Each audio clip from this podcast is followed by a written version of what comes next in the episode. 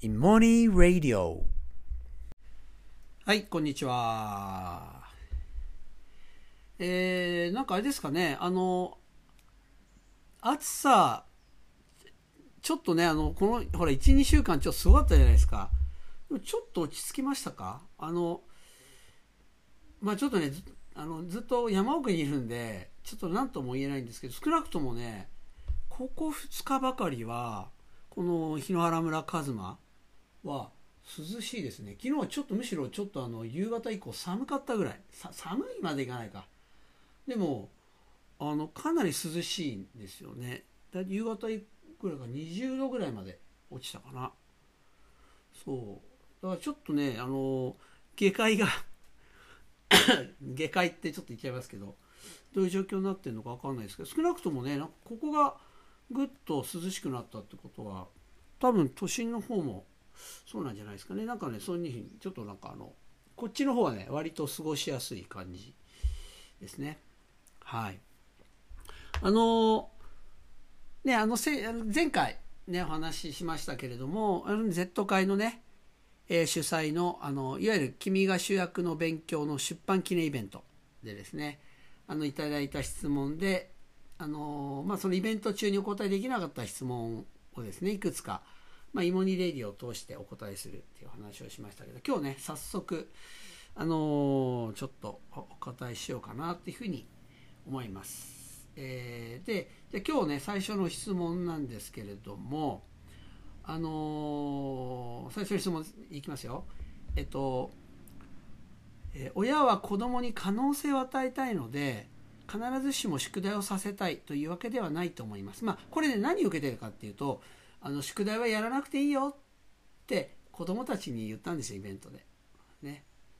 そう。で、お母さんたちもやんないで大丈夫ですよって言ってたから、いやいや、だから宿題絶対させたいって思ってないですよっていうことだと思うんですね。で、多分質問のメインってこれからです。えー大人としては、そこで学校の勉強と子供の興味とのバランスを考えてしまいますが、この考え方は良いのでしょうか？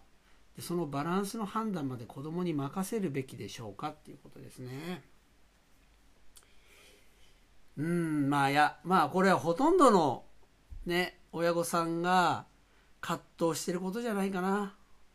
つまり、ね、もう子供がもう自ら進んで、ね、やることってあるじゃないですか。で、その子供見てるとなんかね、楽しそうでいいなって、まさに今を生きてるんですよ。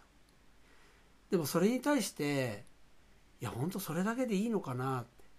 学校の勉強、つまりね、学校の勉強って何かっていうと、子供は自発的にはやりたいとは思わないけど、でも、やらなきゃいけないこと。それつまり将来のこと考えたらってことだと思うんです。この先考えたら今のうちにやってこなきゃいけないこととのバランスをこれ考えなきゃいけないんじゃないかなってでしかもその考えるのって子供に任していいのと親がやっぱり考えて親がいわゆるさせるっていうことをしなきゃいけないんじゃないかな。そういうことをそういうことはないですか？っていう質問だと思うんですね。でまああのこれねあのそれぞれの親御さんで悩んで葛藤してでこうやってやってみようってすればいいんです。試行錯誤すればいいんですね。でまあ本当大変だと思うんです。辛いと思うんですけどそれでいいと思います。あの一番危ないのはなんかの本を読んだり記事読んでもう葛藤せず迷いなくやるってことです。もうそうすると子供は追い込ま追い込まれて心折れます、ね、で教育虐待って親は虐待のつもりなく良かれと思ってしている。良かれと思ってしているんだけどそこに迷いなくっていうのが入ると思いますね。迷いなく。でなんで迷いなくっていうのは希望からじゃないです。不安からです。将来の不安ですね。であのなのであの基本はねその親御さんがあのいわゆるこの質問の質問自体も含めてですね親御さんがいろいろ考えて子供と向き合うことを通して自分と向き合えばいいと思います。ででただですね今回ちょっと僕があの答えをしようと思うことはですねあのまあ、いくつかあってあの一つはですねあの親は子供に可能性を与えたいっていうところまずこれですね。であのまあこれはあくまでも僕が教員をやっていてっていうことですよ。教員をやっていてってことですね。でこれねあの可能性を与えたいというよりも親ができることってせいぜい可能性を潰さないっていうことだと思います。あのどういうことかっていうとですねこれ親ってやっぱり心配だからこれさせなきゃいけないんじゃないかってどうしても思っちゃうじゃないですか。でそれ持つなとは言えないですよね。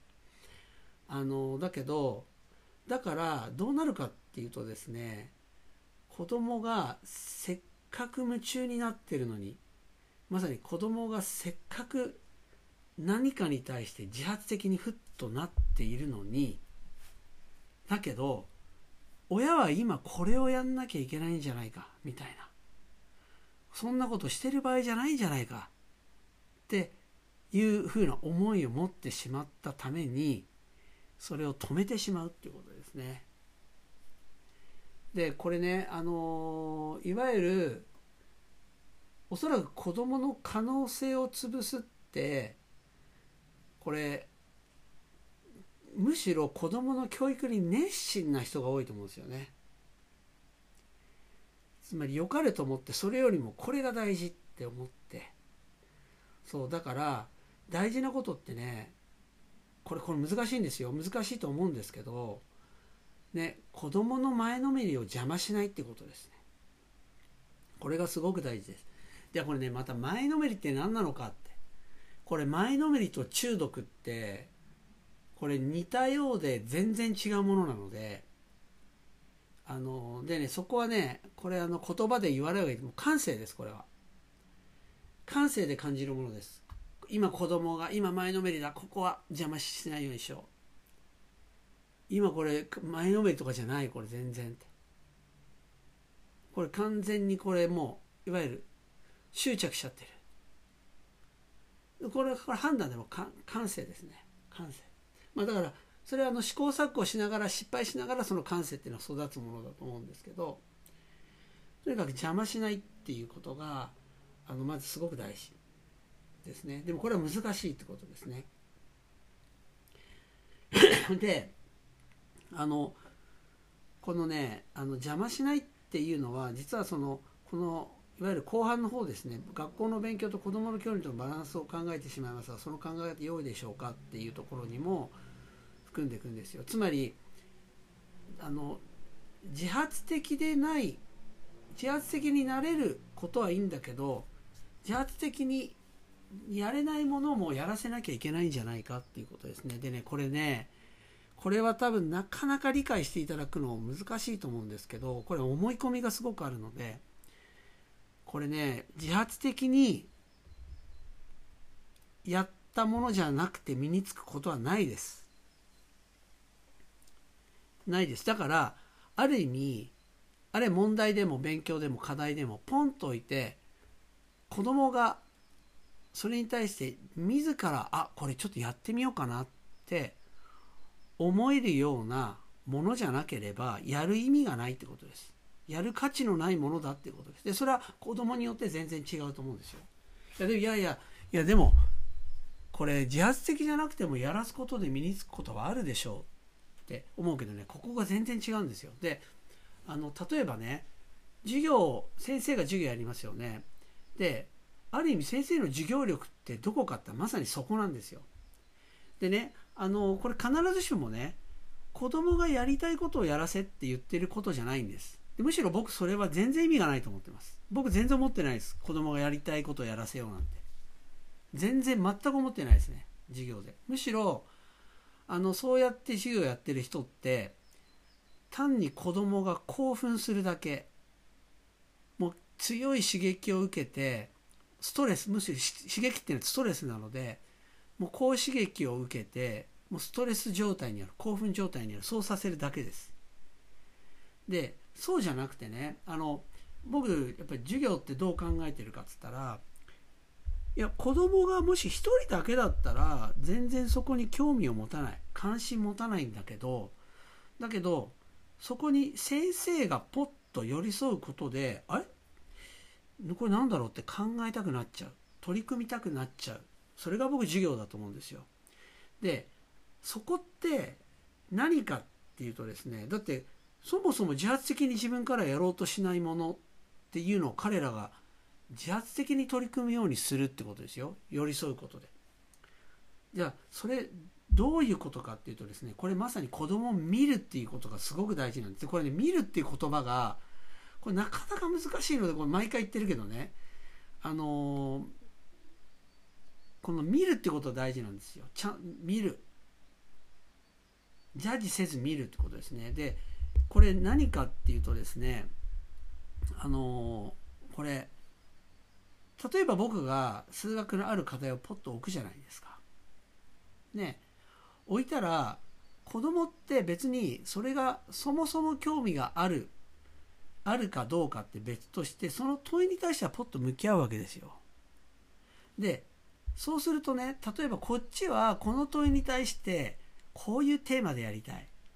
だからちょっとそこの部分で子どもたち試行錯誤してほしいなとかっていう想定があるわけだけどその子は当然この問題自体に自ら自発的になろうと思えないわけだからどうなるかっていうとですねこれね全然違ったところにふっと関心持つんですよ。必ずこれあります。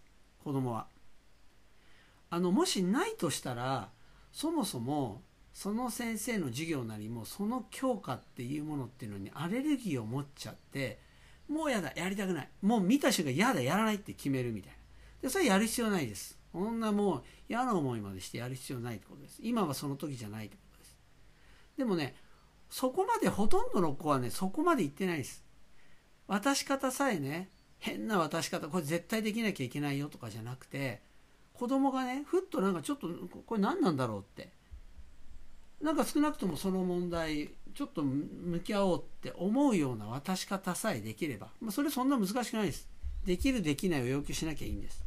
そういえばね必ず何かしらの反応ってするんですよ。で大事なのはそこなんです。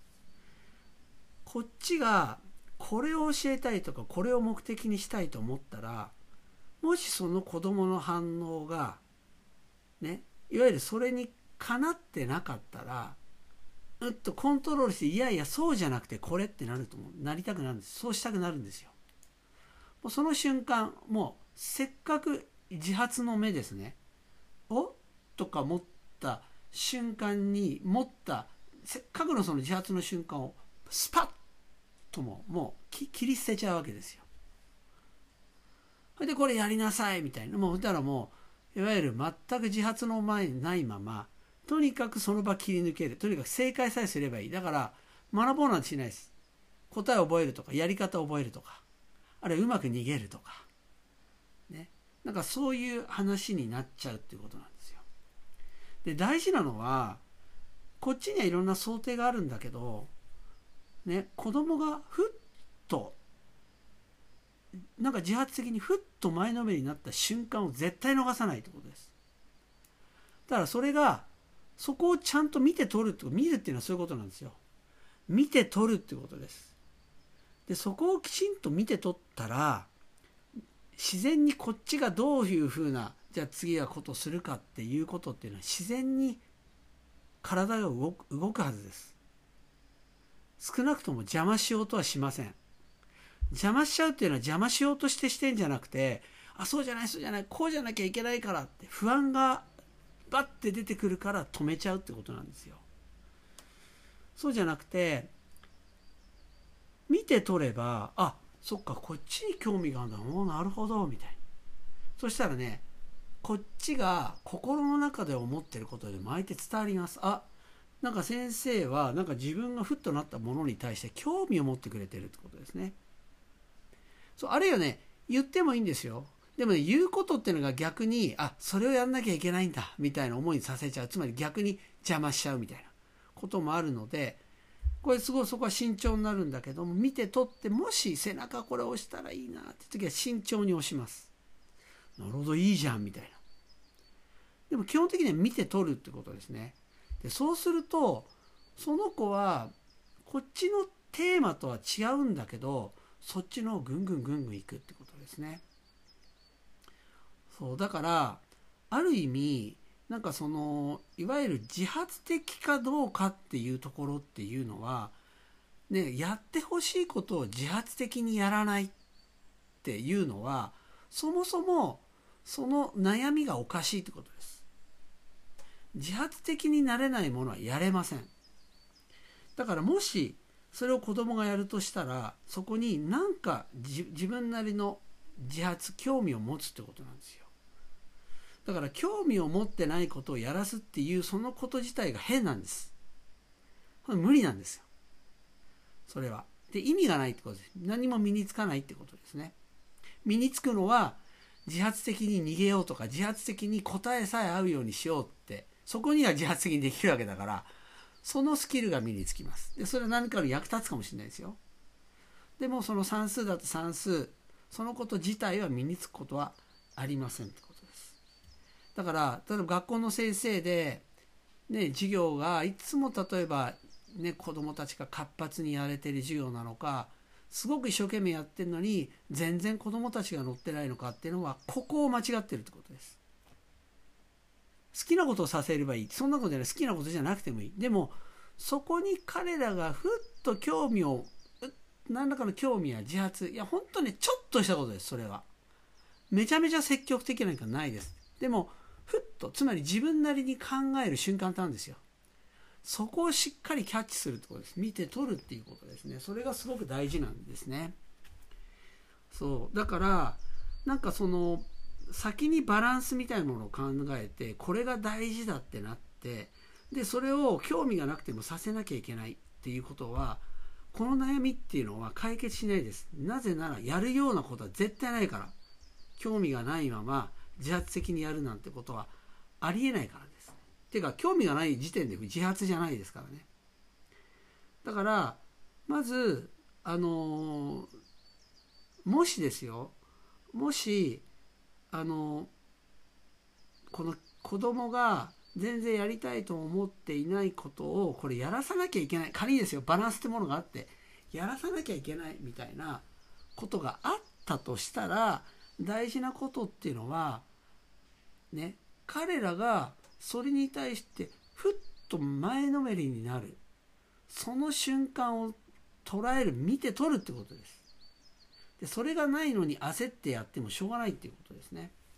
それがまず一つ言えます。であのー、あとですねあのー、まあ、バランスの判断を子供に任せるべきでしょうか。いやこれももう今もう分かりましたね。これももう子供はバランスなんて考えないし考える必要がないってことです。でせっかく大人と違って今を生きるってことが当たり前にできてるのに将来のことを考えて僕これ興味がないけど全然自発的にやらないけど思えないやれないけどでもやらなきゃいけないみたいに子供に本当にやらせますかっていうことです。ね。うん。これ本当子供やみますよってことですね。本当に鬱になります。てか逆にそうやって今多くの子供が鬱になっていわゆる鬱状態になってると思います。これ本当不幸なことなんですよ。だから子供に任せるべきでしょうかとか親がやるべきでしょうかっていうことの前に子供にそんなようなことを考えさせない考えさせちゃダメだっていうことですね。うんそう。だからまあ、仮に親が何らかのそういうバランスってものがあったとしてそれは子供に考えさせちゃダメです。で僕は授業で絶対それさせてません。もうこれはやんなきゃいけないからやるみたいな。でよくねあのほら数学が嫌いな子は何でかって言ったら数学が将来いや何で役に立つかわからないからだって言うじゃないですか。僕ね全くそんなの信じてませんね。将来の必要のためにだから頑張るってねもしかしたらそこでそうだそうか将来必要なんだじゃあ頑張ろうって思えるかもしれないけどこんなきついことないですよ。だって興味持ってないんだから。そんなことをさしちゃダメなんです。むしろ将来必要よりも今必要。例えば目の前の道に大きな矢があった。ああこれどうやったら向こう側に通れるだろう。なんとかこの岩どかしあるいは向こう側に何らかにして行かなきゃいけないって必要。でそういう必要ってやってるうちにモチベーション持てるんですよ。でもそうじゃない。今じゃない。先の必要のために勉強させる。これ同じですよ。バランスと。バランス論と一緒でそんなこと子供に考えちゃダメです。僕が授業で考えてるのは子供は単に授業来てくれればいいよ。家で何にもしなくていい。勉強もしなくていい。来てくれればいいよって言ってます。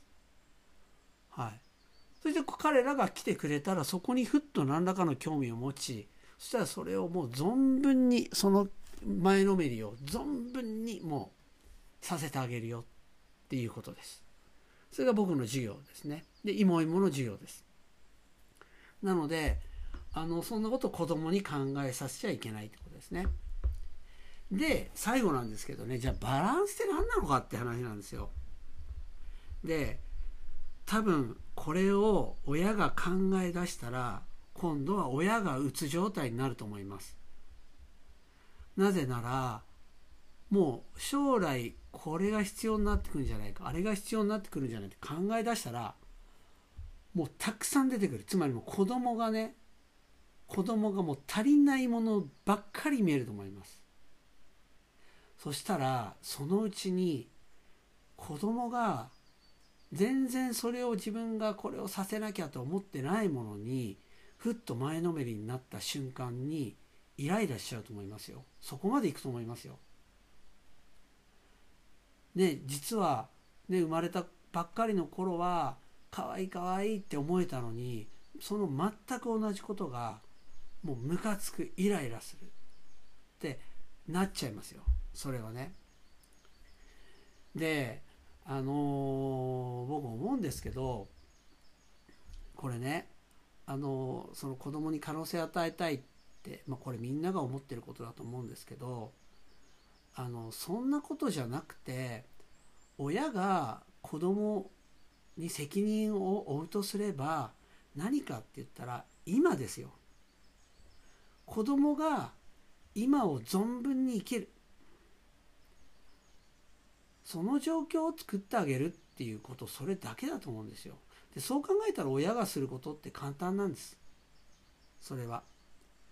本当にまあ安全に健やかにそれだけでいいんですよ。ね。ねしっかり健康、ね、健康で。ね。そしてまあ安全。安全っていうのを守んなきゃいけない部分っていうのはあるかもしれない。ありますよね。そう。それだけでいいんですよ。そしたら子供ってであとに、ね、もう2個2個。ねもう子供がいて幸せだなって思っとけばもう子供なんかすくすく育つと思うんですよね。バランスなんてね人のない頭でねバランス取ろう将来この子の将来何が必要かなんて考えたって当たるわけないんですよ。でもそんなのは子供の人生がちゃんと考えてくれます。お天道様かもしれない。あるいは神様かもしれない。そんなのは親が考えることじゃない。子供の人生に任せればいいってことです。だから親がすることっていうのは将来のことをね考えてしまってもそれは子供の人生の縁をちゃんと受け入れる。それだけすればいいんです。不安になるかもしれない。いやでも子供の人生を受け入れるってこと。人生の縁を受け入れる。ってすればいいんですよ。ね。ただとにかく子供が元気でいればいいなってそれだけでよくないですか？で時にね元気じゃないこともあると思いますよ。将来あなんかもう子供が今困ってる。でもねその人生の縁を信じればいいってことです。受け入れればいいってことです。いやもう子供がこんな苦しんでるのは良くない。受け入れられないから慌てちゃうってことですよね。でもねどんなに子供が苦しんでても親は寄り添うってことです。親は寄り添う。きついですよそれは寄り添うのね。親は寄り添うってことでですね。ひたすら寄り添う。子供を認めるっていうことです。ねそれをすれば、ね、子供は辛いかもしれないけどだけど子供が今を生きないなんてことないんですよ。子供にねこの将来のことを考えさせて怯えさせて何かさせるってこれほどもうね子供をね緊張させちゃうものもうストレスまみれにするものってないんですよね。子供はそもそももうね何も言わなくたって今を存分に生きれるだからね、それに寄り添うっていうこと、ね、そうすれば、ね、子供が将来、ね、必要になってくるものなんて自然に子供は獲得するっていうことなんですよね。ね、だからあのもちろんねこの本当に質問ってこのご質問って何で一番最初にこれを取り上げたかっつったらこれおそらく全ての親御さんが大なり小なりここで苦しんでるからだと思うんですよね。でこれは学校の先生もそうこれ僕もそうですねそうだからこれ取り上げたんですけれどもねでもこれに対してもういわゆる迷わずよしバランスを取ろう自分がやんなきゃって思うんじゃなくって立ち止まろうっていうことですね。本当っていうことです。本当バランス取るのっていうことですね。なので僕は僕もねもうとにかくもういつも葛藤しまくりですよ。でも常にねもう自分の中でもう冷静に言い聞かすんですよ。大丈夫。